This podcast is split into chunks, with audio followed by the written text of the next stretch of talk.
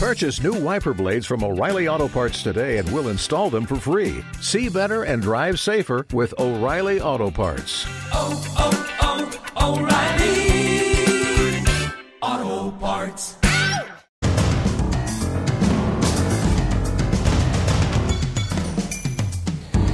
Y proseguimos aquí en Crónicas de San Borondón, en Canarias Radio, en esta última travesía previa al verano. Bueno, previo al verano no estamos ya en verano, pero previo o previa a los programas del verano que ya saben que pasan a la semana y a un horario de tarde. Llegaremos seguramente a otro público y seguro también más de un oyente, eh, bueno, pues se someterá a la tortura de reescucharnos en verano. Libros prohibidos, libros malditos, otra vez aquí en Crónicas de San Borondón, segunda entrega con Leandro Pinto. Leandro, amigo, buenas noches, ¿cómo estás? Buenas noches, ¿qué tal, José? Me ha alegrado muchísimo en estas últimas semanas ver tus libros, tus propios libros, en muchas librerías. Yo no sé si estoy entrenando la mirada, si los libreros eh, te están dando una mayor visibilidad o no, si todo ha sido casual, eh, o si estás haciendo una mega campaña de promoción que te está posicionando. Algo estás haciendo, Leandro. Bueno, tiene, tiene que ver un poco con el, con el momento, son, fu- fueron meses de ferias, eventos, yo me he pegado todo el, el último mes y pico viajando porque estuve en la Feria de Santa Cruz, estuve en la Feria de Madrid y eso evidentemente posicionó los libros en, en- en pos de, de un, bueno, Qué de, una, bueno. de una visualización, de una exposición un poco más, más fuerte, ¿no? Eso se tiene que traducir en ventas también, ¿eh? y en lectores. Sí, la verdad que lo he notado, sobre todo por la cantidad de, de comentarios que me han ido dejando tanto en las redes sociales como en el blog, el correo electrónico y demás. Sí, la verdad que la, la repercusión está siendo mejor de la esperada, la. Bueno, hoy no, hoy no nos acompaña Juan Carlos Saavedra, le vamos a enviar un fuerte abrazo. Creo que está entre dimensiones, ¿no? Está en el limbo, está ahí, eh, que igual irrumpe en algún momento, pero bueno. Sí, yo, igual se tomó muy en serio esto de, de buscar libros malditos y se lo, se lo tragó a una, algún portal. Bueno, esta semana una selección de títulos como segunda entrega previo al verano, eh, libros que ya veremos si, si son fáciles o no de conseguir. Quizás alguno de ellos, eh, pues puede que no, que sea imposible. Algunos sé que es un clásico, por lo tanto ya incluso debería estar entre los libros leídos. Eh, pero bueno, vamos a, a dejar sugerencias por si alguien se quiere entrenar en el arte de indagar por bibliotecas prohibidas. El Rey de Amarillo, Sí. eh, de Robert eh, Chambers. Sí, en la, en la selección de hoy, José, mm, quise mm, traer libros que la gente tuviera un acceso, mm, digamos, posible y, y plausible y ir más a lo concreto, ¿no? Libros al alcance de todo el mundo y, como bien dijiste, algunos clásicos infaltables que no, no deberían dejar de leerse nunca, ¿no? Eh, el Rey de Amarillo, del maestro Robert W. Chambers. Digo esto de maestro porque Chambers es uno de los autores fundamentales del género de terror en lo que fue la transición del género romántico de mediados del siglo XIX y la, el principios del siglo XX hasta llegar a Lovecraft. Con esto estoy diciendo que fue uno de los autores que más influyó en el genio de Providence. Y O sea, que, que- o sea, que era uno de los autores de referencia, de cabecera. De... Sí, totalmente. Él, eh, Lovecraft hace una- un análisis muy exhaustivo de su obra en su ensayo El horror sobrenatural en la literatura y lo tiene como uno de los pilares, como uno de sus influencias directas. ¿no? Chambers eh, se inventó un tomo maldito que se llama El Rey de Amarillo, eh, que es un... Se inventó él la existencia de un libro. Claro. Vale, esto Es- me suena ya un poquito. Sí, nos suena seguramente al Necronomicon y por eso, por eso mm, hemos nombrado a Lovecraft porque en, en esta, en esta costumbre de inventar tomos y de inventar literatura apócrifa y literatura prohibida, eh, pudo beber de, de Chambers, que fue uno de los primeros en utilizar este recurso narrativo. Y, y el, bueno, en fin, en el año 1895 fue cuando el maestro Chambers publicó un volumen de cuentos llamado El Rey de Amarillo. Son 10 relatos independientes, 10 historias independientes, pero tienen un nexo común, que es la mención de un libro enigmático, El Rey de Amarillo, que enloquece a todo aquel que lo lee y además atrae la muerte y la desgracia. Vaya. Motivo por el cual eh, al final genera una especie de atracción eh, imposible de, de ignorar en, lo- en los personajes que salen en los relatos. ¿no? Bueno, y en los lectores, que terminan creyendo que, que ese libro debe existir. Efecto muy similar al del Necronomicon, Claro, exactamente. claro. Entonces, eh, lo que sí es verdad que nosotros tenemos un libro cuya portada pone el Rey de Amarillo. Lo que pasa que es el tomo que, al- Que reúnen los relatos. que reúne los relatos. Bueno, y a nadie se le ocurrió lo que te propuse la otra vez, que era, oye, si no existe el libro, ¿por qué no lo inventamos? Nadie se lo ha inventado. Fíjate, José, que mm, en relación a lo que estuvimos hablando la última vez, yo estuve haciendo algunas indagaciones y, y sacando algunas conclusiones y me, me dio la sensación de que la- el contenido horroroso y el contenido desquiciante de estos libros inventados justamente se vuelve de esta manera porque no hay un material no hay, literario. claro. Creo que cualquiera podría intentarlo, pero nunca sería tan horroroso el resultado como la sugerencia de lo que puede haber entre Claro, esas páginas. es lo que se sugiere, ¿no? Eh, Claro. Lo que evoca más que lo explícito. Exactamente, lo que evoca la sensación que despierta justamente la incertidumbre de su texto, que uno puede inventarse un texto absolutamente Claro. macabro y retorcido, pero da la sensación de que siempre lo que imaginamos, lo que no está escrito, lo que está en el aire, Ah, eh, sí, sí, sí, aquello a lo que no podemos acceder además. ¿no? sí, Mm. pu- puede ser más pavoroso, ¿no? Joder, Eh, bueno, tienes razón. El Rey de Amarillo, eh, sí, no, la, la verdad que lo estuve, lo estuve reflexionando y digo, ¿cómo, ¿cómo haría yo para escribir un Rey de Amarillo a un Necronomicon? Y digo, es que por más horroroso que sea, siempre el misterio, la, la nebulosa que hay en torno a ese texto maldito que no, nadie puede leer, porque, porque al final uno va a decir, mira, aquí hay un volumen del Necronomicon, lo leo, pero no me causa locura y muerte. Claro. Exacto. Sí, sí, sí, claro. claro. Eh, entonces ahí está, ¿no? Lo de un libro que causa locura y muerte y que atrae la desgracia, no puede existir. es como un grial. claro. Exactamente, es una- un, un tesoro prohibido. Eh, bueno, Chambers nos habla en, en- en estos relatos del Rey Amarillo de la perdida ciudad de Carcosa, que es un emplazamiento muy importante para todos los que amamos el terror, porque fue un- una, una ciudad imaginada por Ambrose Bierce, que es otro de los grandes precursores, y la ciudad fue utilizada después como escenario de, de un poema que figura en uno de los relatos del Rey de Amarillo. No sé si lo estoy enredando demasiado el tema, pero es para que tengamos una noción de que todo hace referencia a cosas inasibles, no hay nada demasiado concreto y el que, el que lea los relatos de, que componen el Rey de Amarillo prácticamente no verá contenido de ese libro apócrifo más que unos pocos versos de una poesía que Chambers incluye en un relato. ¿no? Genial. Eh, La- La dosis adecuada, ¿no? Exactamente. Hay que decir que es una de las obras de referencia para los escritores de la ficción fantástica del siglo XX, El Rey de Amarillo, y que fue utilizado, por ejemplo, en la serie True Detective, que tuvo muchísimo éxito. Sí. En, en la primera temporada se hace referencia a muchos de los mitos de- del Rey de Amarillo, como Carcosa, Hastur.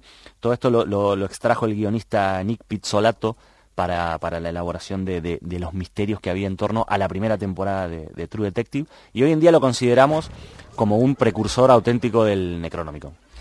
Bueno, me proponías como título uno que ejemplariza que, que un libro maldito, un libro prohibido, puede serlo y no precisamente porque cause pavor, locura, porque describa mundos imposibles, sino pues porque a lo mejor nos acerca a un mundo muy cercano, tabú. Y hablamos de todo un clásico también, ¿no? Sí, y de uno de los genios de la narrativa del siglo XX, hablamos de Trópico de Cáncer, de Henry Miller. Es una obra maestra, mm, muchos dirán Trópico de Cáncer o Trópico de Capricornio, a mí me parecen ma- maravillosos ambos libros. Y Trópico de Cáncer ha sido, ha, ha- ha pasado más a la posteridad por este, por este asunto de la prohibición, ¿no? Eh, la novela es- está eh, escrita en clave autobiográfica, se sitúa en Francia, sobre todo en la ciudad de París, durante el final de los años 20 y principios de la década del 30, y se centra en la vida de Henry Miller y su lucha por eh, vivir de la literatura. ¿no? Eh, hasta ahí bien. Lo que pasa es que durante largos pasajes, la novela no es otra cosa que un auténtico carnaval de las aventuras sexuales del protagonista, narradas de forma explícita, pero con un lenguaje muy rico, muy sofisticado, muy sutil.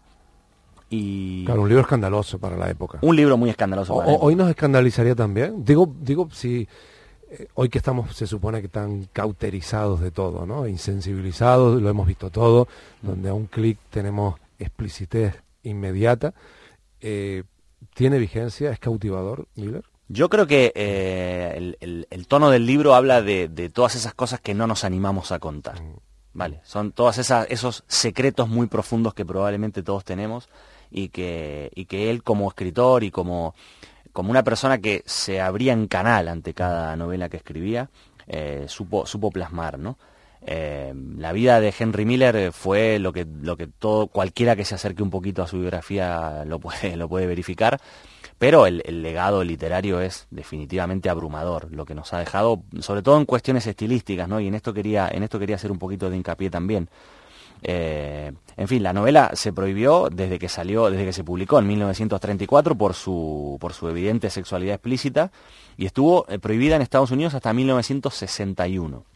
El, el juez que aprobó la prohibición, que se llamaba mm, Michael Musmano, dijo de ella que era un pozo negro, una alcantarilla abierta, un hoyo de putrefacción. Así que imaginemos la- el- eh, con respecto a tu pregunta, no, yo creo que hoy en día no, no escandalizaría el contenido sexual de la novela, pero sí es verdad que nos haría repensar un poco todo eso que llevamos dentro y que nunca nos hemos animado a comunicar a nadie, ¿no? Madre mía, tremendo. O- hoy en día, mm, esas palabras que, que le dedicaron sería un reclamo publicitario. Por ¿eh? supuesto, Sí. sin duda. Bueno, y lo debieron de ser en y aquel lo momento. fueron en aquel momento, claro. Estaba pensando en eso, que lo debieron de ser también en aquel momento.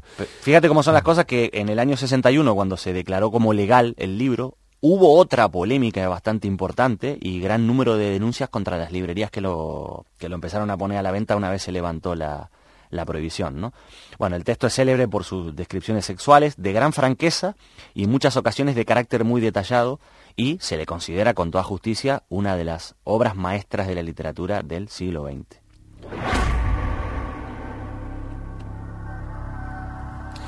Bueno, la historia del siguiente título es ba- bastante, bastante triste, ¿no? Una historia de intolerancia en nuestros tiempos, de la necesidad de cambiar de vida, de vivir bajo una amenaza permanente, bajo el miedo. Los versos satánicos, yo no sé cómo está, mm, si todavía hoy pesan sobre este libro eh, persecuciones y prohibiciones. Bueno, la situación de, de los versos satánicos y de Salman Rushdie, su autor, es, es un poco confusa a día de hoy porque han pasado casi 30 años del, Claro. del- del mega escándalo que supuso la, la publicación de este libro. ¿no? Eh, hay que decir que es una novela impresionante, enmarcada en lo que podríamos llamar una especie de realismo mágico a la inglesa. ¿no? Eh, la novela se publicó, como digo, en el año 88 e inmediatamente supuso un escándalo a nivel mundial. Mm, bueno, la novela trata en clave satírica sobre dos supervivientes indios de un accidente de avión que caen al mar, son Gabriel Farista y Saladin Chamcha. Y bueno, a modo de alegoría o de simbología, a uno de ellos le empieza a surgir una aureola encima de la cabeza y el otro ve con horror cómo le- le- las piernas se le convierten en patas de cabra y le salen cuernos. ¿no? Eh, te, te cuento, José, que la novela fue prohibida por blasfemia en Pakistán, Arabia Saudí, Egipto, Somalia, Bangladesh, Kenia, Tailandia, Tanzania, Indonesia, bueno, un larguísimo etcétera, ¿no? Se le puso precio a su cabeza, ¿no? Sí, sobre todo porque provocó una, una furibunda reacción en el ayatolá Khomeini, que era el antiguo líder del Irán, quien emitió una fatua contra Salman Rushdie por insultar al Islam. ¿no? La fatua se, se publicó el 14 de febrero de 1989, un edicto religioso, eh, instando a la ejecución del autor. Fue leído en Radio Teherán, cuidado, ¿eh? Madre mía. por el propio Ayatollah Khomeini y bueno, acusaba al libro de blasfemo contra el Islam y además Khomeini acusó a Rushdie de el pecado de apostasía, que es el abandono de la fe islámica, ¿no? Eh, y que, según la tradición islámica, debe castigarse con la muerte. Bueno, él, él- él se tuvo que poner a salvo, pero ¿en algún momento realmente peligró su vida? Supongo que sí, que habría gente dispuesta Sí. a cumplir con esto. Él recibió pero muchísimas, amenazas. muchísimas amenazas de muerte, él tuvo que exiliarse, tuvo que refugiarse, también cayeron amenazas sobre los editores, Los editores, que sí. publicaron el libro, porque así, así lo, estipu- lo estipuló el, el ayatolá, ¿no? Eh, y abrió un debate muy interesante sobre, sobre lo que es la libertad de expresión a principios de la década del 90, que bueno, era un tema candente, pero que fue eclosionó de una manera espectacular con la, con la publicación de esta novela, que como digo, es eh, una- de una estructura prodigiosa y de una lectura realmente para, para pensar, ¿no? Hay que decir, hay que aclarar una cosa, ¿no? Que si bien es cierto que Rushdie en la novela se burla de la religión islámica, también lo hace de un montón de otras prácticas religiosas. Hay que decir que en, en aspectos meramente teológicos, el libro no deja títere con cabeza. Ok, Vale. ok. Eh, Ah, espera, no, una cosa más. Mm. Eh, con respecto a la situación actual, hay eh, el, el ayatolá Khomeini murió ese mismo año, en el año 89, y, y se supone que la fatua solo puede ser revocada por la persona que la emitió. Vaya. Por eso, algún, a día de hoy, algunos grupos fundamentalistas consideran que sigue siendo válida independientemente de la postura del gobierno iraní. La gente, mm, eh, el lector, ¿cómo recibió esta novela? ¿Se leía con miedo? ¿Se compraba con miedo? Sí, posiblemente adquirió un, un- un halo de libro maldito, ¿no? Un, un halo de libro perturbador, o de libro escandaloso, o, o de libro sumamente polémico. Al final, uno se sumerge en la lectura y se da cuenta de que es una obra prodigiosa de literatura, ¿no? Lo que pasa es que tiene tantas simbologías y tanta, eh, tanta, tanto nivel de sátira hacia las prácticas religiosas, hacia el Islam sobre todo, pero hacia todas, como te digo, que, que uno mm, hacia grupos muy sensibilizados con lo que es el tratamiento religioso termina entendiendo la reacción furibunda. Pero bueno, ahí entra el debate de la, la- la libertad de expresión. ¿no? Oye, Leandro, tengo la sensación de que, de que mm, eh, hoy, hoy podría pasar exactamente lo mismo, ¿no? Sí, que, el sí. que el mundo no ha cambiado tanto en 30 años como para que un libro como este se publique y nos genere eh, un terremoto como, como aquel, ¿no? Yo tengo la sensación, José, de que así como, como te, te digo que la, el trópico de cáncer hoy no causaría un escándalo por los temas que toca, el tema de, de los versos satánicos podría ser incluso peor. Mm, fíjate. Porque hay, hay- creo que hay más sensibilidad incluso con estos temas que, que a principios de los 90. Y bueno, en fin, las normas con respecto a la libertad de expresión han cambiado, pero, pero claro, aquí hay un choque de ideologías y un choque de, de creencias religiosas y de culturas, un choque de culturas, ¿no? Porque eh, es un hombre, era un hombre radicado en Inglaterra, donde a lo mejor tenía la libertad como para eh, publicar este tipo de, de textos y se choca de manera frontal contra, contra la cultura islámica. ¿no? Y que vivimos hoy en un mundo en el que parece que nadie tiene freno. O sea, que aquellas cosas que uno puede tener el impulso de hacer eh, pueden también ser frenadas por ese sensor interno que tenemos, pero el mundo actual parece que propicia que dejemos al lado cualquier sensor y tiremos para adelante, Sí. aunque sea por un barranco. En fin, bueno, el coleccionista de John Fowler, no sé si lo digo bien, John, Fowler. John Fowles. Fowles. John Fowles. Eh, este es un libro muy interesante, la verdad que es una novela muy interesante. Es el primer libro en la distinguida carrera de, de John Fowles y es un clásico vigente y un thriller psicológico muy profundo. Se escribió en 1964, cuenta la historia de Frederick, un, protagonista cuya vida gris, marcada por la muerte de parientes y el abandono, le deja con una visión desgastada del mundo y, y, en fin, hace que se refugie en la, en la nostalgia de una colección de mariposas que comenzó cuando era niño, de ahí lo del coleccionista, ¿no? De repente se obsesiona con una estudiante de arte, Miranda, y la secuestra. Es un personaje, Frederick, totalmente carente de empatía por el sufrimiento ajeno y de toda habilidad social. Entonces eh, lleva a esta chica a una cabaña en el bosque y pretende, pretende añadirla a su colección, ¿no? En un retorcido plan que lo único que busca es darle sentido a su existencia y que se convierte para la víctima en un desesperado intento de, de escape durante toda la novela. Es un absoluto tour de force entre los dos personajes, ¿no? Ah, Adaptada al cine, ¿no? Adaptada al cine, sí, en 1965, dirigida por uno de los grandes maestros del Hollywood clásico, William Wyler, y con un escalofriante Terence Stamp en el, en el papel de protagónico, en el papel de Frederick, ¿no? Eh, hasta aquí, ¿qué podemos decir? Bueno, un thriller psicológico, una novela de secuestro, una novela de, de- de síndrome de Estocolmo casi, ¿no?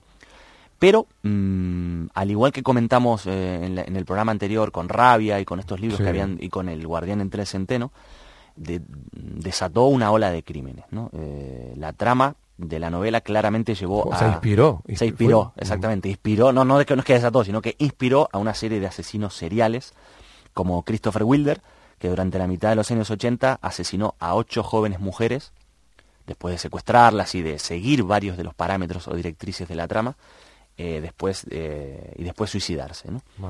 Eh, de igual forma, Robert Verdela, más conocido como el carnicero de Kansas City, torturó y asesinó a seis hombres en el año 88.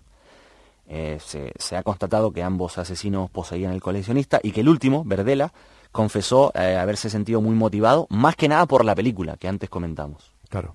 Vale. Un poco más tarde, ¿sigo? Sí, Eh, porque esto siguió, ¿no? hay un dato más, sí, sí. En los 90, eh, dos eh, asesinos, Leonard Lake y Charles Ng, eh, se los considera como los asesinos más directamente vinculados al libro, obsesionados absolutamente con la novela, llegaron a matar a dos docenas de personas.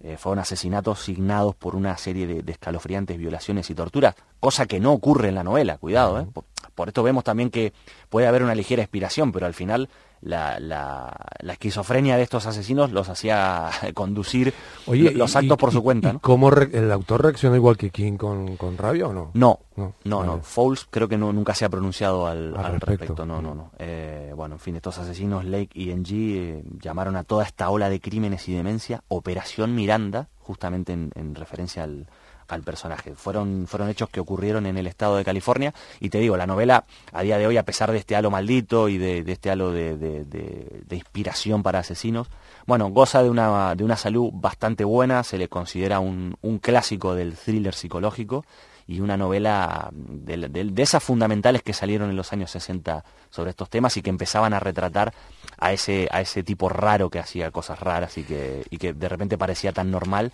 pero que escondía un halo muy siniestro. Es curioso este esto que planteas, ¿no? De cómo ciertos títulos eh, parecen influir, o por lo menos los autores de atrocidades justifican parte de ellas eh, en, estas tramas literarias, ¿no?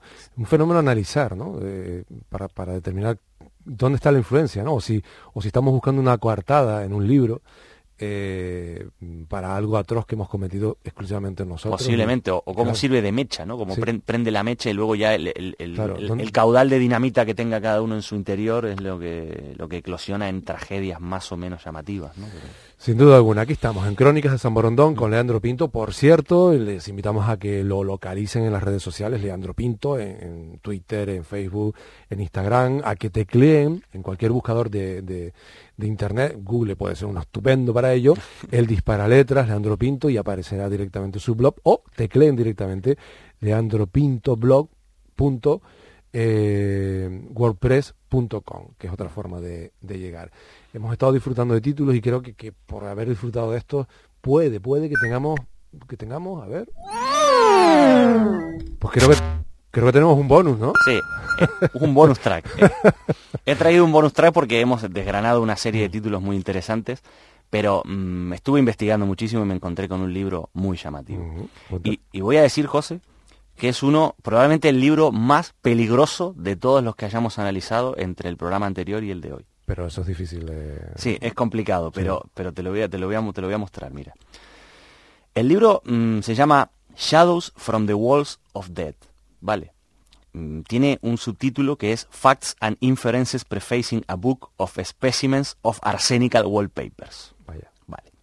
Pregunto, y te pregunto a ti y se lo pregunto a, a los oyentes, ¿no? ¿Puede un libro ser maldito sin contener en su interior ni una sola palabra? Extravagante, sí. Extravagante, sí, Extravagante, sí. Salvo que hayas utilizado impregnado las páginas con algo. Ahí lo tienes. Y ahí viene lo de Arsenical Wallpaper, ¿no? Eh, Shadows es un libro que no lleva escrito nada, salvo estas palabras que he dicho en, el- en la portada. Es un libro de 86 páginas y lo único que contiene son muestras de papel tapiz, ¿vale? Mosaicos de papel tapiz, 86 mosaicos distintos de distintos colores, con rombos y demás, muy bonitos. Lo que lo hace letal es que cada una de las muestras de tapiz contiene restos de una cantidad mortal de arsénico, Vaya, ¿vale? vaya. O sea que el manejo del libro... Es lo que lo hace maldito, claro, y lo que lo hace mortal de necesidad, no solo, no solo maldito. Claro, no ya en este caso estamos hablando de que algo que es mortal. Sí, y químicamente mortal. Ya no hablamos de locura, de demencia o de que atrae una desgracia o una superstición sobre nosotros, sino que hablamos de un proceso químico letal, ¿no? Eh, existen solamente dos copias del libro en Estados Unidos. Están localizadas una en la Universidad de Michigan y otra en la Universidad Estatal de Michigan, que aunque suene parecido, son dos universidades distintas, ¿no? Bueno, pero ya sabemos que a Michigan hay que ir con cuidado, o con Sí. guantes. En guantes, sí, sí.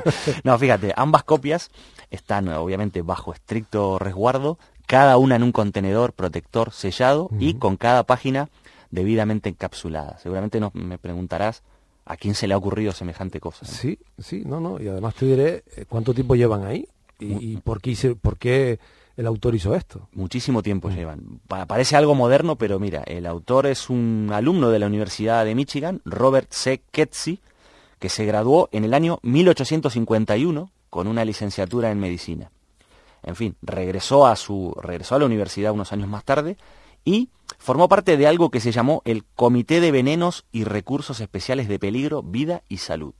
Bueno, una comisión que formaron ahí en la Sí, universidad. sí, ¿no? sí, wow, una hermandad esta, ¿no? Un Exacto, grupito. Un grupito. Y él, él en este grupo pues manifestó su preocupación por el papel envenenado, especialmente con una especie de pigmentado con arsénico que se usó mucho en las imprentas en algunos estados durante el siglo XIX. Entonces lo que se propuso fue juntar muestras de varios lugares y compilar el libro para estudiarlas. Lo que nunca supuso es que estaba dando, estaba dando lugar o forma a una combinación absolutamente letal. Letal. Vaya, vaya. Estaba elaborando como una- un muestrario, básicamente. Eh, claro, para analizar justamente esa- esas muestras de papel envenenado con arsénico y claro, juntó tanto arsénico en un mismo libro que, que lo convirtió en un libro mortal. Mortal. Dos copias, Dos copias, sí. claro. Eh, Estaba- Este, este sí que no lo podrán ver eh, fácilmente. Bueno, pueden ir, a- pueden ir hasta Michigan y ya saben que están las páginas encapsuladas y demás, pero eh, son unos 86 eh, tapices muy bonitos, pero mortales. Mortal.